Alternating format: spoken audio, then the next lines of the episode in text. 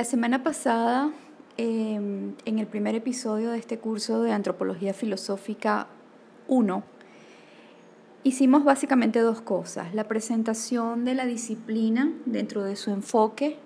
Eh, dijimos un poco en qué va a consistir el enfoque, cuáles son las ideas fundamentales o los autores que nos van a acompañar. Y lo otro que hicimos fue un breve recorrido por eh, lo que llamamos la filosofía del hombre. Y con eso pues dimos cuenta un poco de las distintas ideas que ha tenido, se ha tenido desde la tradición filosófica eh, acerca del hombre. Ya para esta semana entonces tenemos que comenzar a adentrarnos en un periodo mucho más específico, eh, que es el periodo que conocen la filosofía como modernidad, y este, dentro del cual se ubica perfectamente la pregunta eh, por el ser del hombre, la pregunta kantiana, ¿qué es el hombre? Sin embargo, para llegar a esa pregunta, a su vez, tenemos que eh, eh, considerar los aspectos generales que funcionan como condiciones que hacen posible la propia pregunta, es decir, cómo, cómo ¿Cómo surge esa pregunta tan extraña? ¿Cómo es posible que a finales del siglo XVIII, apenas a finales del siglo XVIII, el hombre se pregunte por su ser? Lo hace Kant, pero lo hace con pertinencia, lo hace reflejando el sentido problemático que para ese momento adquiere el ser humano. Entonces, ver las condiciones que hacen posible esa pregunta es lo que vamos a comenzar hacer a partir de esta semana con la lectura del primer capítulo del libro de Agustín González Gallego, Antropología Filosófica del Subjectum al Sujeto. Ese primer capítulo se llama Un nuevo sujeto para una nueva situación.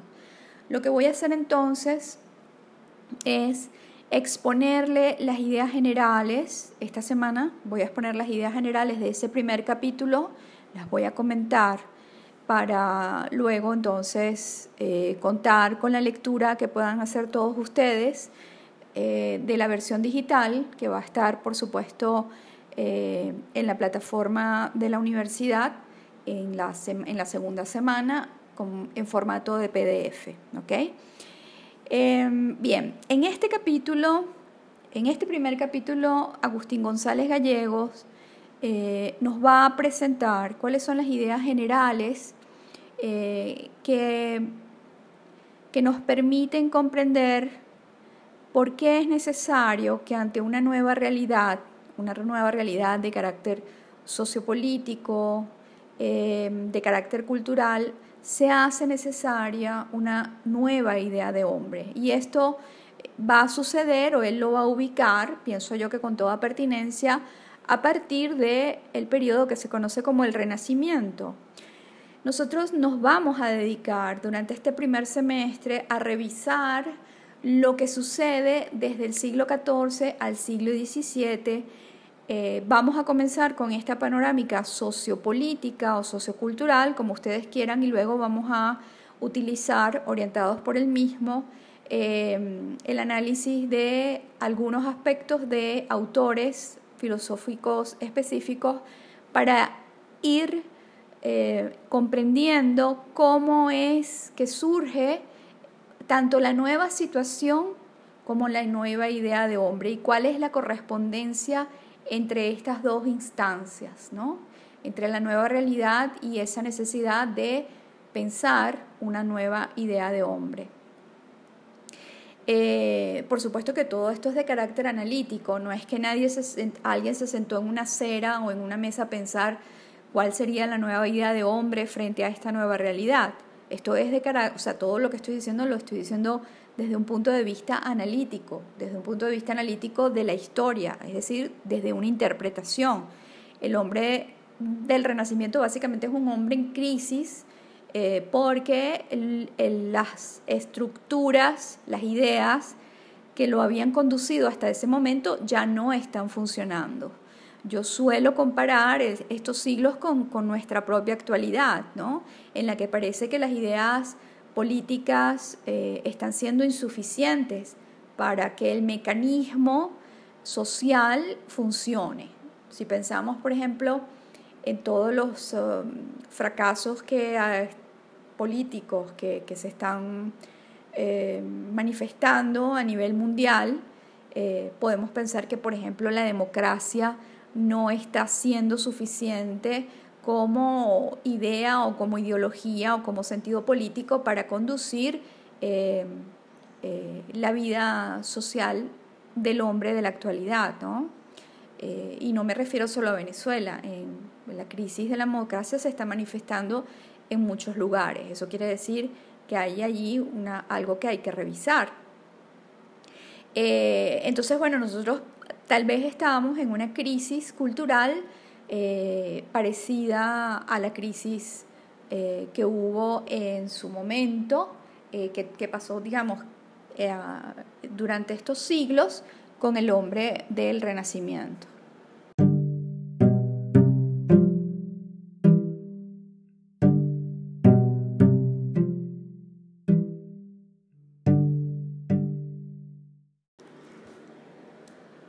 El Renacimiento sitúa al hombre frente a Dios, naturaleza, cultura y vida.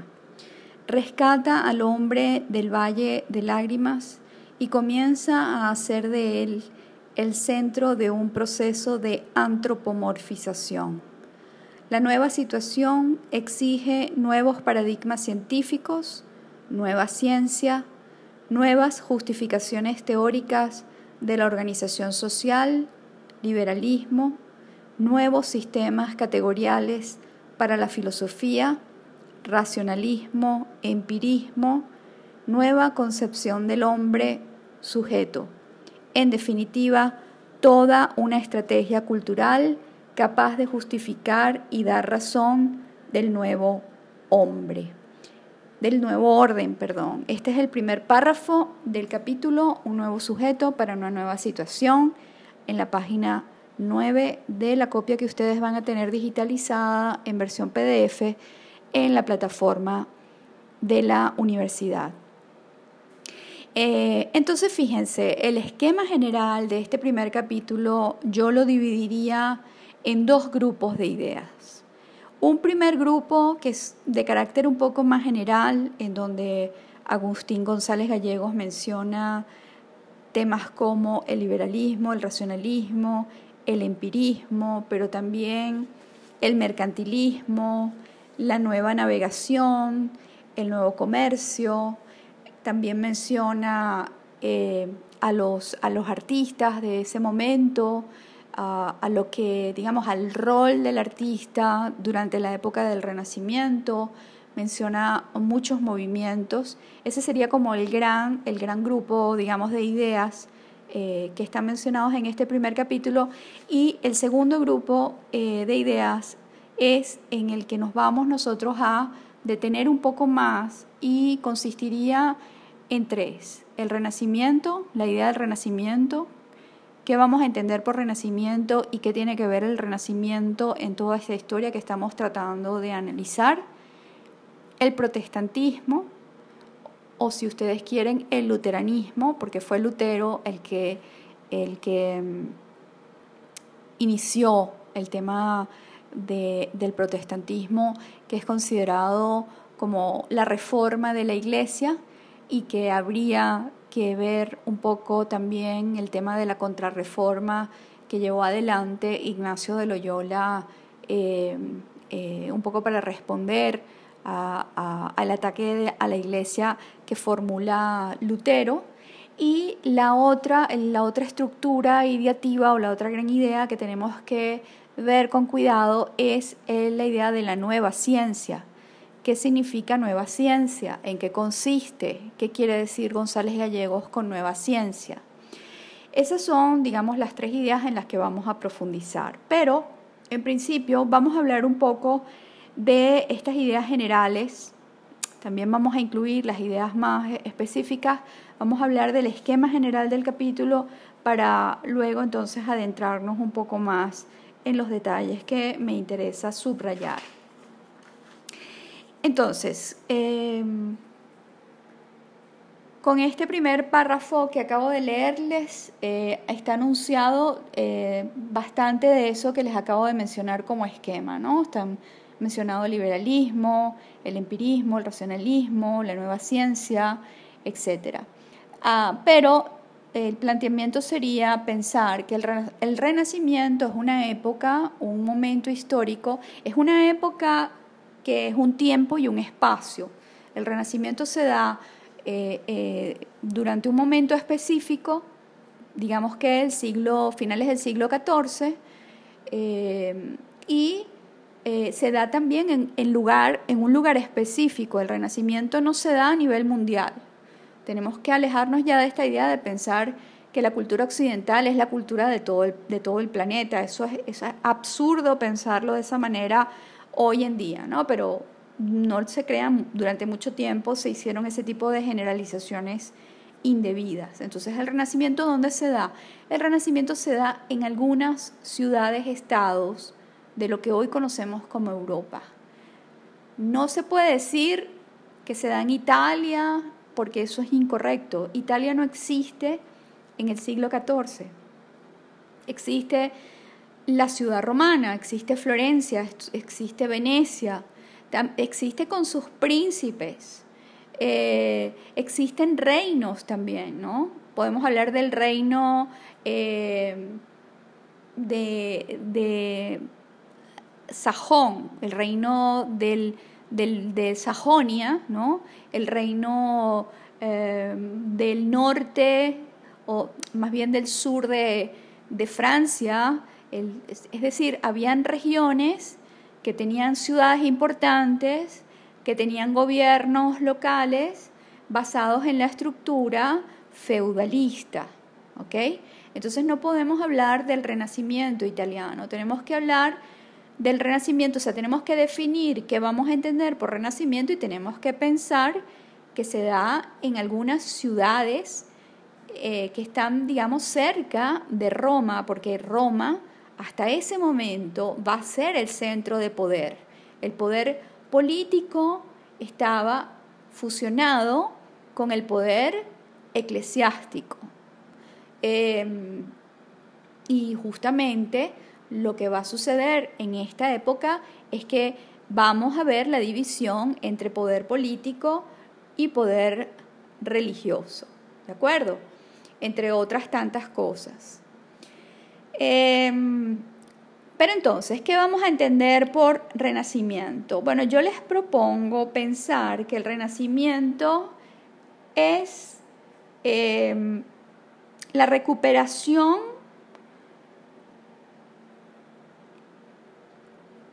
de la antigüedad clásica, es decir, la recuperación de las ideas y de la cultura de la época clásica, pensemos en filosofía, Aristóteles, Platón, pero también pensemos en la literatura romana, pensemos en Séneca, eh, pensemos en el mundo helénico, ¿ok? Ese es el renacimiento. También el renacimiento es eh, una gran crisis de las creencias que se habían sostenido hasta ese momento, que no son simples creencias religiosas, se trata de creencias que sostienen una visión de mundo. Eh, también el renacimiento puede ser entendido como el desarrollo de la individualidad y el descubrimiento del hombre como hombre. El renacimiento es un periodo en el cual hay un fenómeno conocido como antropocentrismo. Es la vuelta a la importancia del hombre en términos o en, o en escala del propio hombre, a escala humana. El hombre va a comenzar a ser importante de nuevo y esa importancia la vamos a ir entendiendo poco a poco en qué consiste. Todo eso ocurre durante ese periodo llamado Renacimiento que se puede ubicar entre el siglo XIV y el siglo XVII. Eh, luego, bueno, ahí también se menciona el tema de la antropomorfización, es decir, dotar a la realidad de una forma humana, sería más o menos el sentido que tendría ese concepto de antropomorfización, es dar, dar forma humana a las cosas, a la realidad. Em, pero podríamos entenderlo también como el hombre es la medida de todas las cosas, ¿no? Entonces, cuando González Gallegos dice que el renacimiento sitúa al hombre frente a Dios, pero también frente a la naturaleza, frente a la vida, frente a la cultura, es justamente porque comienza a existir un redimensionamiento de la referencia humana, ¿sí? ya no tanto como criatura de Dios sometida a la voluntad divina, sino más en el sentido de que yo tengo la realidad frente a mí y yo quiero intentar conocer esa realidad, ¿no? Ah, se están desarrollando en ese momento nuevas tecnologías. Eh, pensemos en tecnologías como la óptica y nuevos instrumentos de medición que van a incidir todos en el tema del conocimiento de la realidad en términos de medición y de cálculo, que son los términos propios de la ciencia. ¿Ok? Todo eso está sucediendo en ese momento. Entonces también habla, dentro de toda esta primera, digamos, parte en la que vamos a considerar las ideas generales, habla del liberalismo. ¿Qué es el liberalismo? El liberalismo subraya básicamente la importancia del disentimiento respecto a las opiniones emitidas por otros y el papel fundamental que desempeña la crítica y la oposición frente, por ejemplo, a la iglesia. El liberalismo es pensar que es posible oponerse a los dictámenes eh, centrales de la iglesia, que no solamente son los que contienen las Sagradas Escrituras, sino también los que contiene toda la administración de la palabra revelada. O sea, hay un gran aparato administrativo eh, que, administra el conocimiento y la interpretación de las escrituras y que deriva entonces en una gran cantidad de ideas que comienzan a ser, eh, a haber un disenso en relación a esas ideas. Eso, eso es, comienza a ser posible en ese momento. También menciona González Gallegos en ese primer párrafo el tema del racionalismo y el tema del empirismo. ¿Qué es el racionalismo y qué es el empirismo? El racionalismo es pensar que la razón es la instancia subjetiva, porque la razón no está por allí caminando en dos pies, la razón es una instancia subjetiva que para el racionalismo va a ser la que va a llevar, digamos, la bandera en el conocimiento. O sea, el conocimiento es posible porque la razón elabora y subsume la empiria, los sentidos.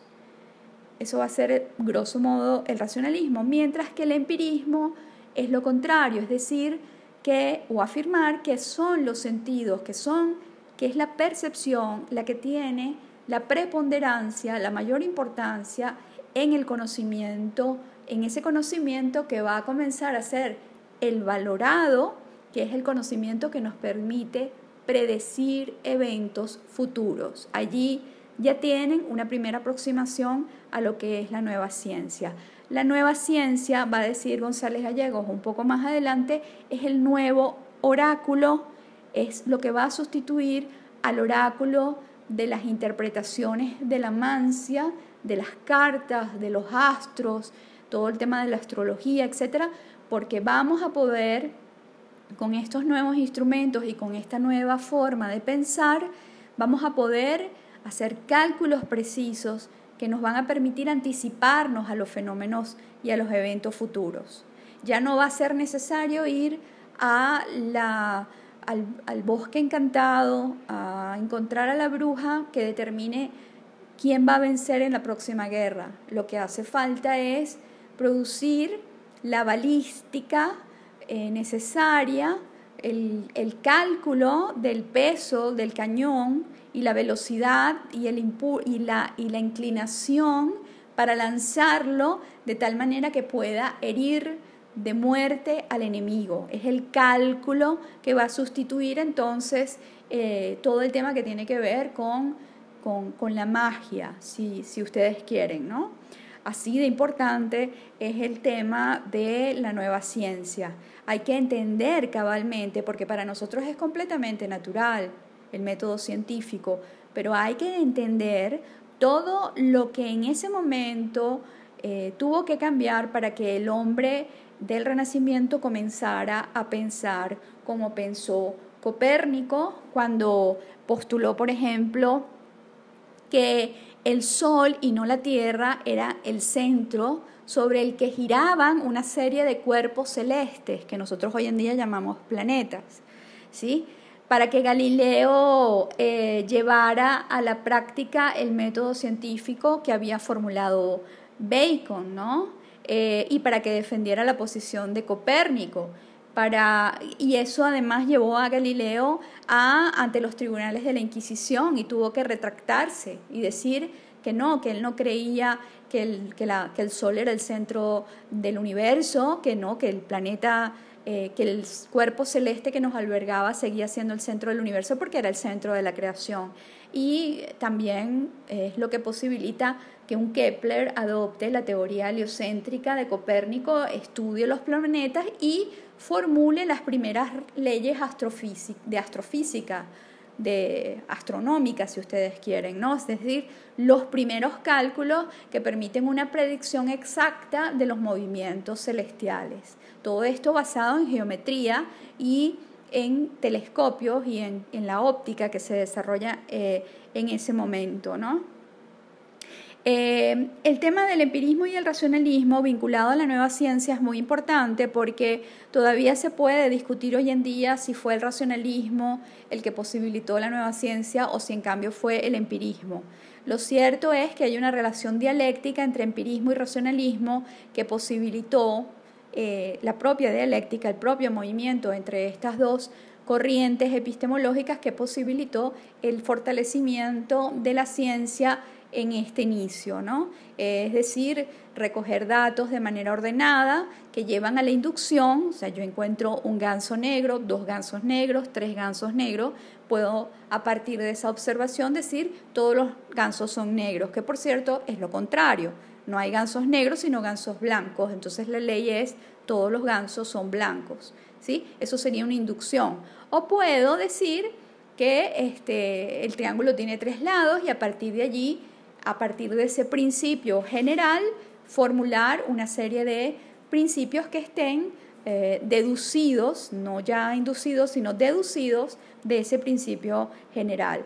el empirismo es inductivo, de carácter inductivo, el racionalismo suele ser de carácter deductivo. Y ambos movimientos, ir de la empiria hacia la ley general o ir desde la formulación del teorema matemático hacia aplicaciones en la realidad, porque la geometría es la que permite, por ejemplo, calcular la posición de los astros, este, cualquiera de esas dos corrientes nos conducen igualmente al método científico, ¿de acuerdo? Eso lo vamos a ver un poco más adelante con Descartes. Pero bueno, ya tendríamos entonces un poco el esbozo de estas ideas generales.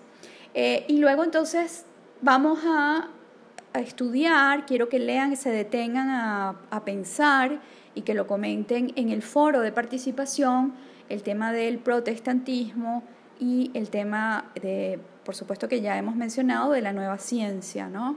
Eh, el tema del protestantismo, eh, seguramente ustedes ya lo saben, tiene que ver con un personaje, un monje agustino alemán, eh, que, vivió entre 1480 y tanto hasta mediados, a mediados de 1500, Lutero, eh, que básicamente se rebeló contra los excesos administrativos de la, iglesia centralizada en Roma.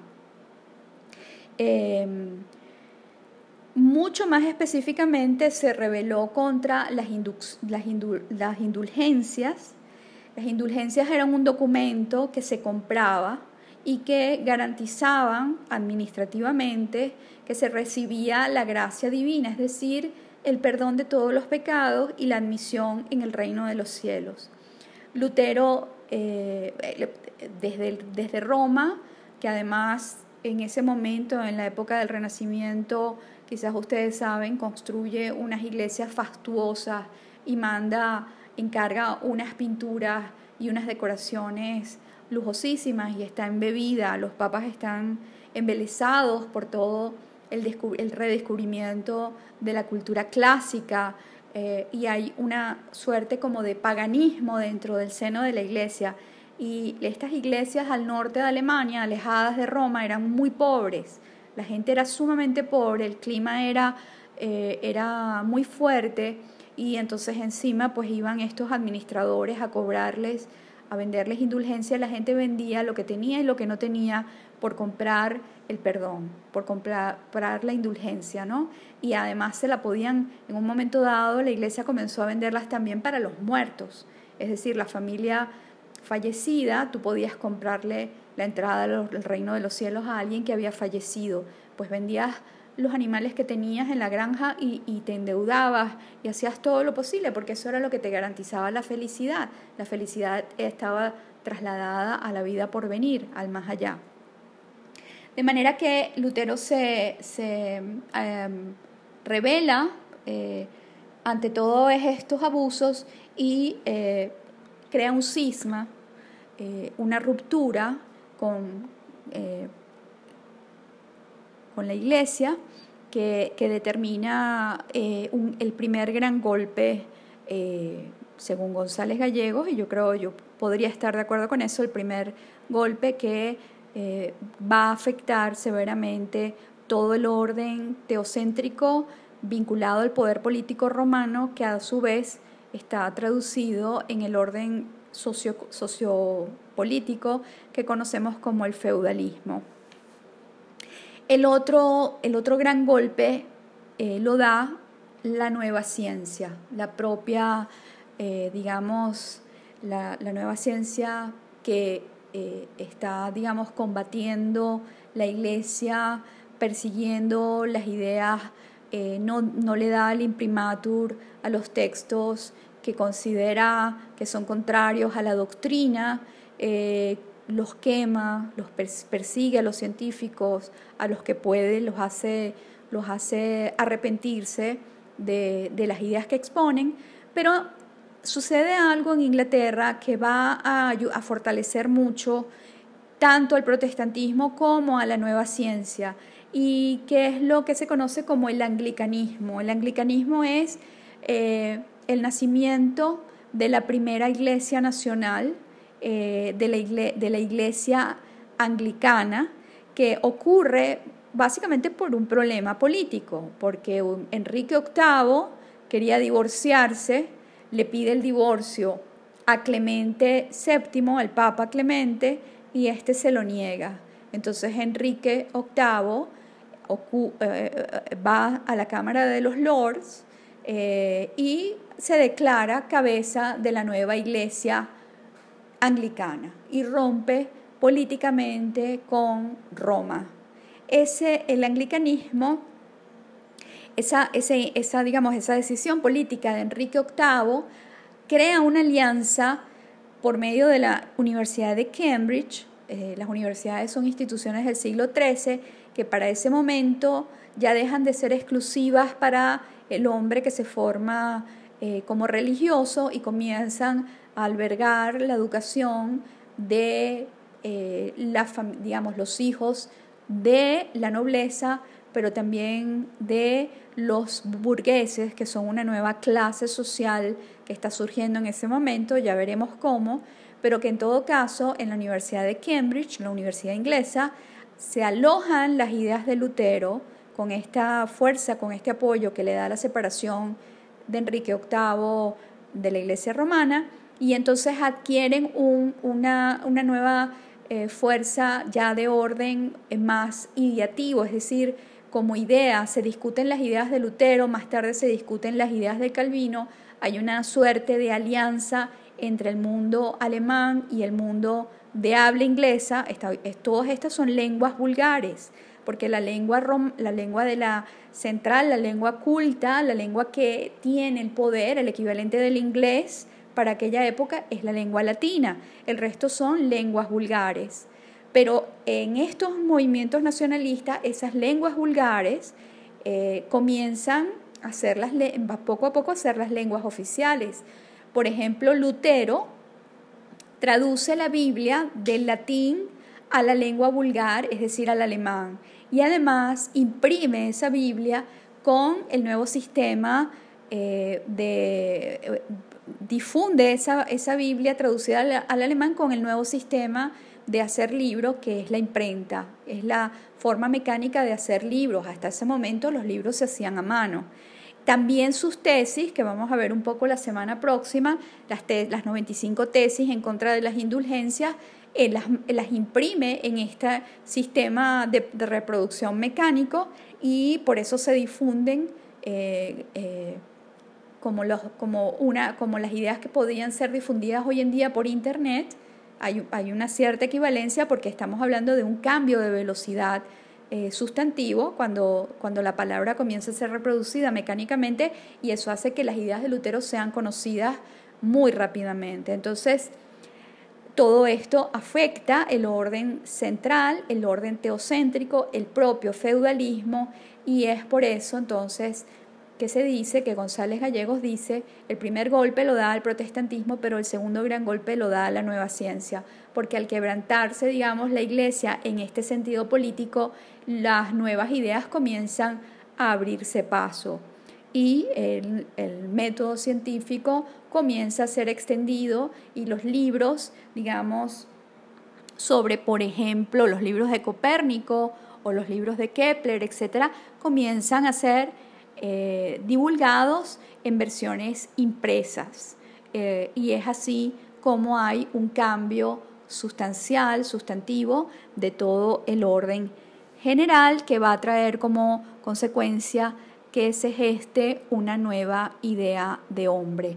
Vamos a trasladarnos desde la idea de hombre como criatura a la idea de hombre como ciudadano, que es la idea que incluso con todo y la crisis de los estados-naciones actuales, es la idea que nos rige a nosotros. Nuestra primera identidad es un documento que nos dice que pertenecemos a un país y que estamos sujetos a las leyes de ese país. Esa identidad, esa identidad que además eh, eh, nos da la posibilidad de trasladarnos, etcétera, eh, que, nos rige desde que nacemos hasta que morimos, proviene del de todos estos cambios que estamos mencionando someramente con la lectura de este primer capítulo.